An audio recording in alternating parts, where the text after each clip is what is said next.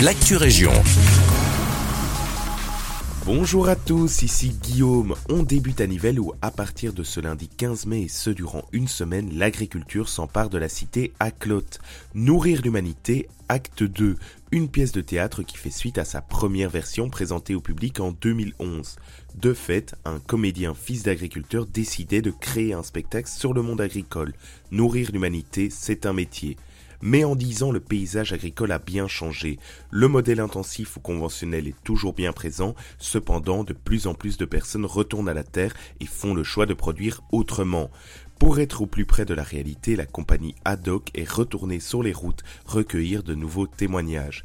Que sont devenus les agriculteurs et agricultrices rencontrés lors de la première création et qui sont ces nouvelles personnes qui pratiquent une agriculture autrement?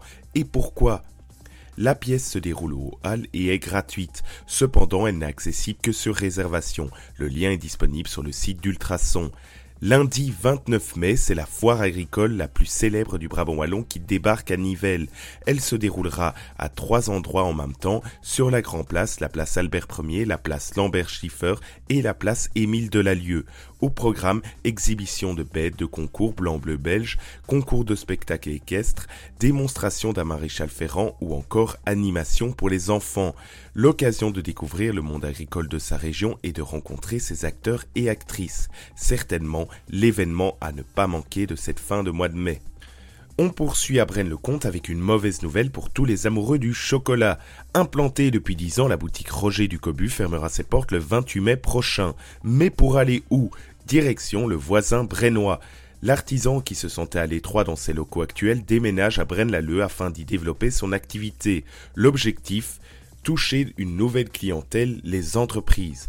Mais le chocolatier ne compte pas laisser tomber les particuliers pour autant. Il sera toujours possible d'obtenir les pralines, tablettes et crèmes spéculoos via une commande sur son site internet.